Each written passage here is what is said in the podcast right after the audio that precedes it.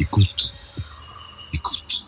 Bonjour, mon invité aujourd'hui est Romain Sciora, euh, qui est un Français qui vit à New York, euh, qui travaille depuis déjà de nombreuses années sur l'ONU et qui vient de publier avec Anne-Cécile Robert aux éditions Erol qui veut la mort de l'ONU Alors, euh, avec un point d'interrogation quand même, est-ce que la situation est si grave que ça? On entend bien effectivement les attaques des États-Unis sur les Nations Unies, mais pas seulement des États-Unis. Est-ce que vous pensez réellement qu'il y a un danger de vie ou de mort pour les Nations Unies? Oui, il y a un sérieux danger de vie ou de mort pour les Nations Unies et le multilatéralisme en général. Euh, les Nations Unies étant l'outil principal du système multilatéral, euh, et l'organisation, est évidemment la première visée. Donc oui, il y a un danger de mort. Euh, L'ONU disparaît progressivement depuis déjà un bon moment de la scène politique internationale et cela ne va que s'accentuer malheureusement dans les prochaines années. Est-ce que cette inquiétude n'est pas excessive parce que finalement il y a un secrétaire général, il y a les institutions, des réunions annuelles, des réunions régulières? Est-ce que euh, vous pensez vraiment que tout d'un coup on pourrait dire eh bien ça y est l'ONU on ferme la porte, euh, on rase euh, l'immeuble ou en tout cas on le vend et l'organisation cesse de vivre? Non, je ne pense pas être excessive quand on voit euh, le comportement de Donald Trump avec les institutions multilatérales ou, les traités qui ont pu être signés et dont il se retire, quand on voit la baisse déjà euh, des aides financières des États-Unis au maintien de la paix. Non, non. Euh, je pense sincèrement que l'ONU est sur euh, la pente qui va la voir disparaître, comme je le disais, de la scène politique internationale. On va pas mettre les clés sous la porte. Les Nations Unies existent depuis maintenant près de 80 ans, 70 ans. Euh, je pense que les Nations Unies seront toujours là dans 20 ans. Mais euh, l'organisation va progressivement se transformer en une super agence humanitaire, agence humanitaire euh, réalisant un travail extraordinaire en ce qui concerne le développement, les droits de l'enfance, les droits de l'homme, l'UNESCO, etc.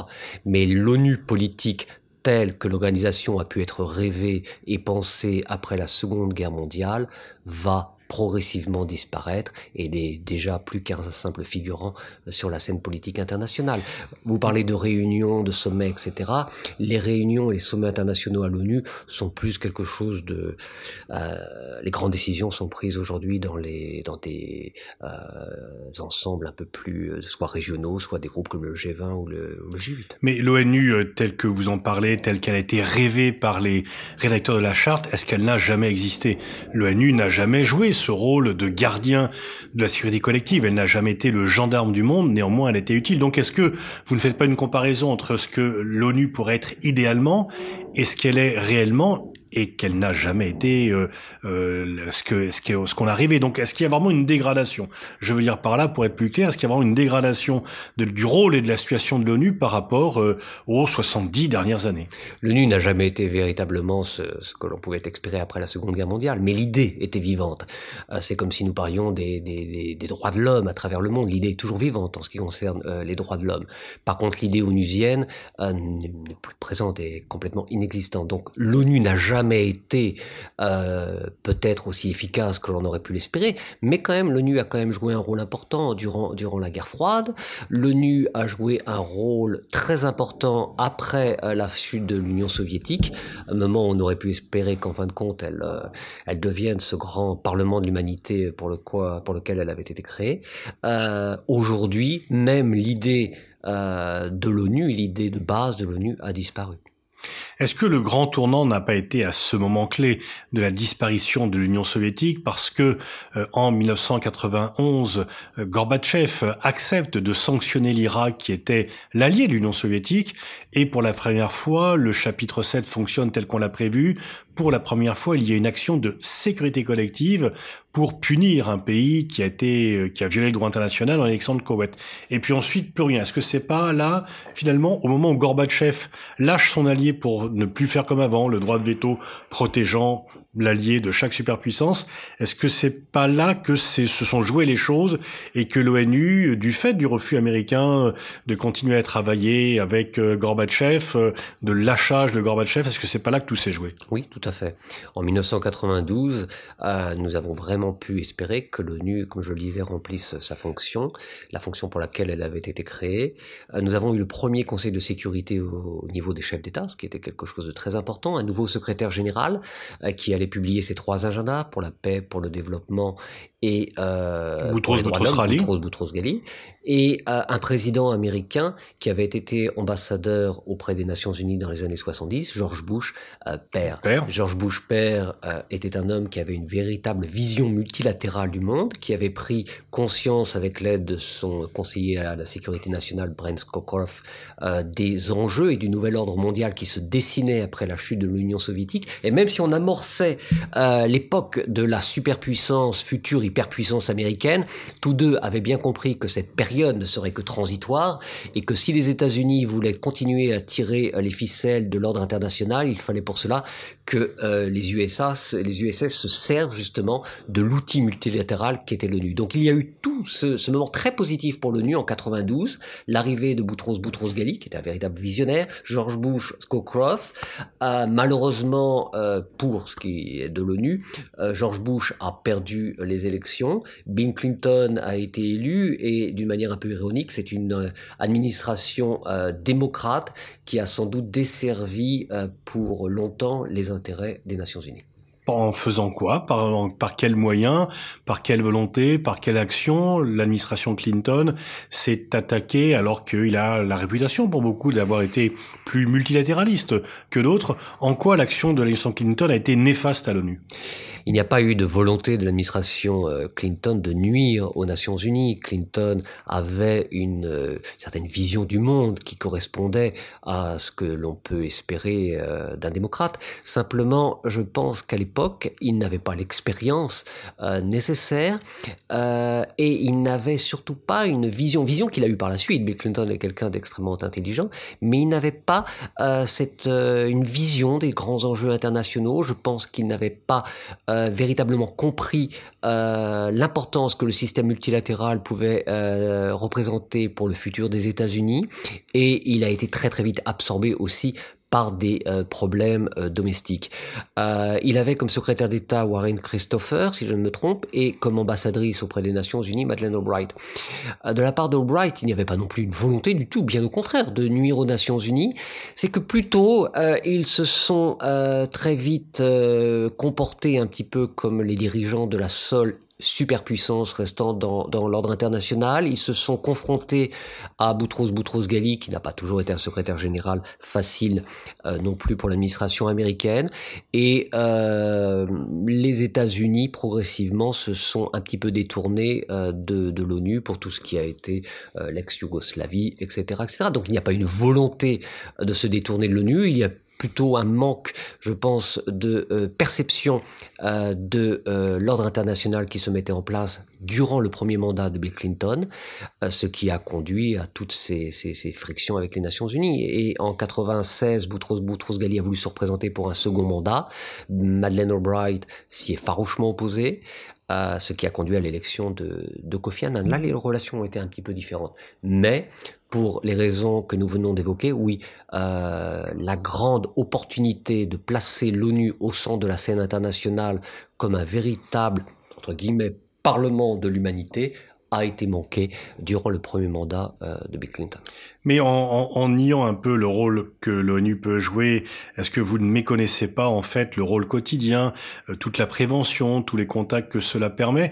Est-ce que finalement dans votre critique, une sorte de déception amoureuse de ce que l'ONU pourrait être, vous n'allez pas rejoindre ceux qui s'opposent à l'ONU par principe, par volonté, qu'il n'y ait pas une organisme euh, mondial ou supranational? Donc est-ce que malgré tous ses défauts, on ne peut pas dire de l'ONU, à l'instar de ce que Churchill disait sur la démocratie, que c'est le pire des systèmes à l'instar de tous les autres. Est-ce que néanmoins l'ONU n'est pas utile et indispensable? L'ONU est évidemment utile et indispensable. L'ONU continue à jouer un rôle euh, capital en ce qui concerne le développement, euh, la lutte pour les droits de l'homme, pour les enfants, pour les femmes. Euh, dans de très nombreux pays, comme vous le savez, l'ONU est quasiment le, le seul espoir pour, pour, pour les populations. Non, l'ONU est très utile. J'entends que l'ONU grand forum politique seule représentation supranationale, un tant soit peu démocratique, n'existe plus, a été surplanté par les ensembles, par les organisations régionales ou par des organisations non démocratiques telles que le G8, G7, euh, G20. Mais oui, l'ONU est euh, utile, l'ONU est indispensable, l'ONU disparaît progressivement de la scène politique internationale, mais nous devons continuer à la soutenir, continuer à essayer d'apporter les réformes nécessaires, et euh, sans doute un jour elle pourra si ce n'est trouver la place que, que l'on aurait souhaité pour elle, euh, se réformer et répondre aux attentes euh, qui seront les nôtres d'ici 20-30 ans. Mais les réformes sont notamment celles du Conseil de sécurité, de son élargissement euh, euh, possible, qui est réclamé depuis longtemps, et en même temps qui est bloqué par les actuels membres du Conseil de sécurité. Donc est-ce que l'on n'est pas dans une impasse dans la mesure où ni la Chine ni les États-Unis ne veulent ouvertement l'élargissement du Conseil et que la Russie ne se précipite pas pour y aider? Oui, on est dans une impasse, les choses ne vont pas évoluer. La réforme du Conseil de sécurité est un vieux serpent de mer. Chaque fois qu'un secrétaire général est élu depuis 20-30 ans, euh, il est là pour aider à la réforme du Conseil de sécurité les chefs d'État entrent en fonction, disent ah on va pousser, ça n'arrivera jamais. Cela se passera le jour où l'ONU sera intégralement reformée ou qu'elle laissera la place à une troisième génération d'organisations internationales euh, après euh, la, la, Ligue des Nations, les Nations Unies, une troisième génération qui là sera peut-être plus représentative de l'ordre international. La semaine dernière, il y a eu le Forum de Paris sur la paix. Le secrétaire général de l'ONU, Antonio Guterres, est venu s'exprimer et il a peut-être finalement euh, préempté vos critiques euh, en mettant en avant toutes les réussites de l'ONU, notamment l'éradication de certaines maladies, la variole, le fait que l'extrême pauvreté est euh, reculée de façon très considérable. Alors est-ce qu'il n'y a pas tout ce travail moins visible, non pas de l'ONU, alors bien sûr il y a l'ONU, le Conseil de sécurité qui prend les grandes décisions sur la paix, mais est-ce que ce travail des institutions spécialisées, des organismes subsidiaires de l'ONU, de l'OMS, OMS, OHR n'est pas finalement méconnu et alors qu'il fluidifie de façon extrêmement forte la vie internationale. Tout à fait, c'est ce que nous développons d'ailleurs dans plusieurs chapitres euh, du livre avec Anne-Cécile Robert, euh, bien sûr. Mais il faut savoir de quelle ONU on souhaite parler. Si on parle de l'ONU euh, humanitaire, de l'ONU, de l'OMS ou de l'UNESCO, euh, ce qui est l'Organisation des Nations Unies pour la culture, l'ONU continue à remplir un rôle unique et extraordinaire. Si on parle de l'ONU politique, et c'est de celle-ci dont nous parlons, celle-ci a disparu progressivement de la scène internationale au détriment euh, des G20 et G8. Mais oui, l'ONU comme euh, agence culturelle, humanitaire, de protection de différents droits, est toujours vivante et remplit un rôle extraordinaire à travers le monde. Comment jugez-vous l'action du nouveau secrétaire général? Il est, on avait beaucoup d'espoir puisque le moins que l'on puisse dire, c'est que le précédent avait été un peu coincé quand même. Et est-ce que, euh, alors il, bien sûr, il n'est pas facile d'être secrétaire général des Nations Unies lorsque l'on a Donald Trump comme président des États-Unis en face. Euh, comment jugez-vous l'action euh, d'Antonio Guterres depuis qu'il a été élu, donc depuis une dizaine de mois? Guterres pensait être le secrétaire général de l'ère Clinton, Hillary Clinton. Il se retrouve, comme vous le dites, le secrétaire général de l'ère Donald Trump, ce qui est très différent. Néanmoins, euh, je crois qu'il y a beaucoup de déceptions autour d'Antonio Guterres. La plus importante est euh, qu'il il cataloguait son prédécesseur d'homme invisible. Euh, Antonio Guterres est très peu présent et je pense qu'il a loupé euh, l'opportunité d'être une voix, non pas une voix contre Trump, mais la voix des peuples euh, qui auraient pu s'exprimer en opposition à la plupart euh, des actions belliqueuses du président des États-Unis. Euh, un petit peu comme le président Macron pendant pas mal de temps, on a l'impression que Antonio Guterres a peur, a peur des États-Unis. On peut le comprendre d'un certain côté, vu que les États-Unis ont déjà quitté l'UNESCO, l'Iran Deal, une baisse significative sur le budget du maintien de la paix. On n'est pas à l'abri de voir les États-Unis se retirer progressivement, d'une manière pas, comme de l'UNESCO quand même. Non, non, je ne je, ne pense pas, mais avec Donald Trump, vous savez, euh, Donald Trump aujourd'hui euh, ne va pendant les deux prochaines années euh, ne plus pouvoir faire grand-chose au niveau intérieur. Donc s'il veut continuer à flatter son électorat, c'est sur la scène internationale qu'il va s'exciter. la prochaine cible, facile, est l'Organisation des Nations Unies, c'est évident. Donc, je ne pense pas que les États-Unis quitteront l'ONU, mais je pense qu'ils vont annoncer, peut-être même au cours de cette année, une baisse très importante de leur contribution au budget de l'ONU. Donc, on peut comprendre qu'Antonio Guterres ne souhaite pas heurter trop violemment le président des États-Unis, mais même si l'on comprend cela, euh, on aurait pu espérer qu'il soit un peu plus présent et qu'il soit un peu plus réactif à, certaines décisions américaines. Donc Antonio Guterres euh, déçoit, euh, l'homme est de grande qualité, mais il déçoit par son manque de réaction et de présence sur la scène internationale.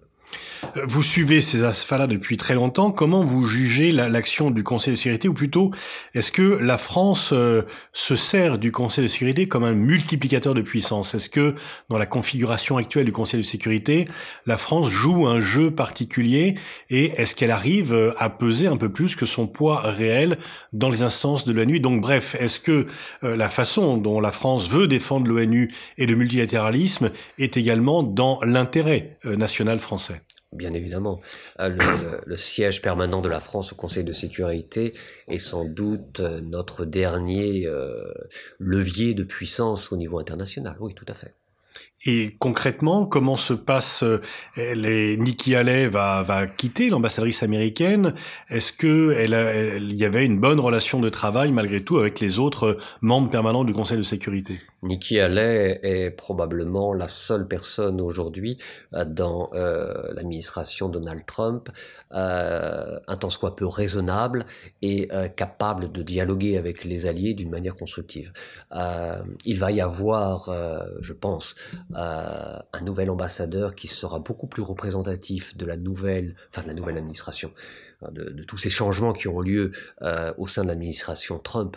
Ce dernier a aujourd'hui, pour la première fois en deux ans, une équipe euh, solide qui partage ses vues. Mike Pompeo comme secrétaire d'État et euh, John Bolton, son conseiller à la sécurité nationale. John Bolton qui a été ambassadeur à l'ONU et qui n'a pas un grand amour pour l'organisation onusienne. Qui a été ambassadeur sans l'être officiellement. Il avait été nommé par le président, mais comme vous le savez, l'ambassadeur auprès des Nations Unies fait partie du cabinet du président des États-Unis, donc doit être approuvé par le Sénat. Et Bolton n'a jamais pu être approuvé par le Sénat. Donc il est resté en place pendant deux ans à peu près, sans être officiellement reconnu comme ambassadeur des États-Unis auprès des Nations Unies par le Sénat américain. Euh, John Bolton n'a jamais caché sa haine, on peut le dire, hein, sa haine du système multilatéral et euh, de l'organisation euh, et de la haine qu'il éprouve pour l'organisation des Nations Unies. Donc aujourd'hui, John Bolton a tous les, toutes les manettes en main euh, c'est surtout lui qui est en charge du dossier ONU et organisations internationales. Mike Pompeo est plutôt sur les relations bilatérales.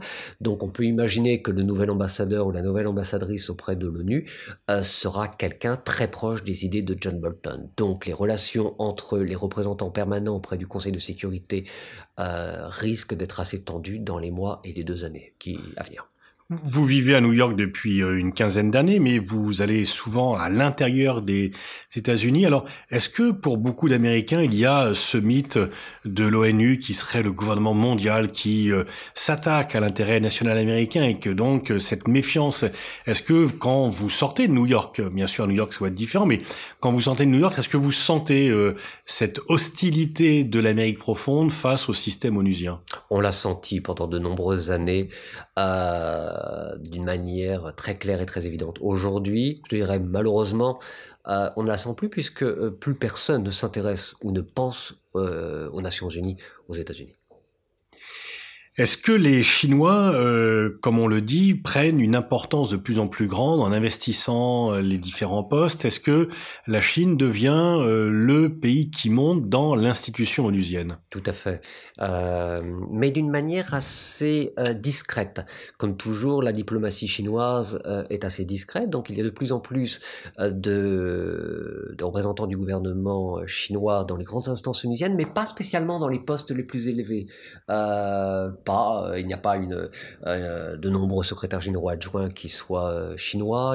C'est plutôt dans les postes subalternes conseillers ou dans les différents départements. Mais oui, définitivement, l'influence chinoise est de plus en plus forte au, sein des Nations Unies. Mais ce n'est pas non plus une mauvaise chose. ce n'est pas si négatif. La France de plus en plus collabore avec Pékin au Conseil de sécurité. la place de leader est laissée vacante par les États-Unis. donc oui. Tout à fait. Mais est-ce que du coup, si la Chine occupe une place de plus en plus importante, est-ce qu'elle n'a pas intérêt à ce que l'ONU soit plus vivante elle-même et plus importante si euh, la Chine s'y investit? Bref, est-ce que le désamour américain peut être compensé par un regain d'intérêt d'autres membres permanents? Oui et non. La Chine a tout à fait conscience que l'ONU dans le jeu multilatéral est un outil indispensable pour elle, un petit peu comme l'administration américaine à l'époque de, George Bush père.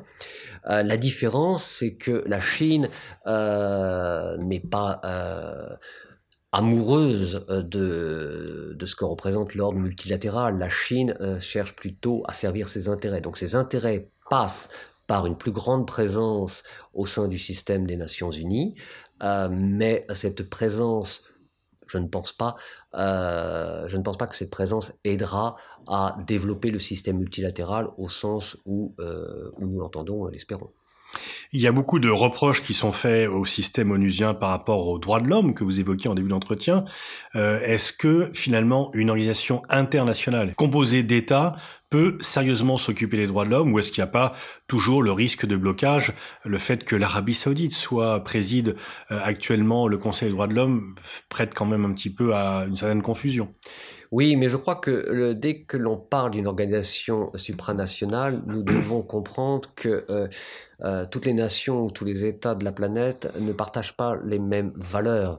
Euh, donc il est très important évidemment d'aider à développer les droits de l'homme à travers les différents pays membres des, Nations Unies, mais je pense que nous devons respecter euh, la vision que d'autres États peuvent avoir euh, des droits de l'homme, essayer euh, de les amener à euh, améliorer euh, les droits de l'homme au sein de leur pays, mais on, je pense qu'il serait stérile d'heurter de front certains, certains pays. Les choses se font progressivement et euh, sinon on serait un peu dans une forme de néocolonialisme pardon, intellectuel. Oui, mais de là quand même à donner la présidence d'un comité de droits de l'homme à l'Arabie Saoudite, est-ce qu'il n'y a pas une marge de manœuvre quand même? Est-ce qu'il n'y a pas pour le moins une ironie dans cette affaire Il y a une ironie, mais d'un certain côté, à un moment, c'était Kadhafi qui avait la présence de l'Assemblée générale, qui avait une forte présence au Conseil des droits de l'homme. Bien sûr que c'est ironique, mais est-ce qu'il vaut mieux euh, les, euh, les, tenir complètement à part, euh, ou est-ce que ne pensez-vous pas que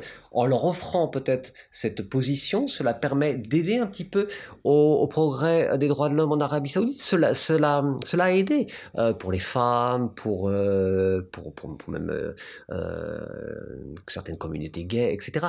Donc je ne pense pas on ne doit pas espérer, on ne peut pas attendre de chaque État euh, une réaction semblable à celle que nous pouvons avoir dans nos pays occidentaux.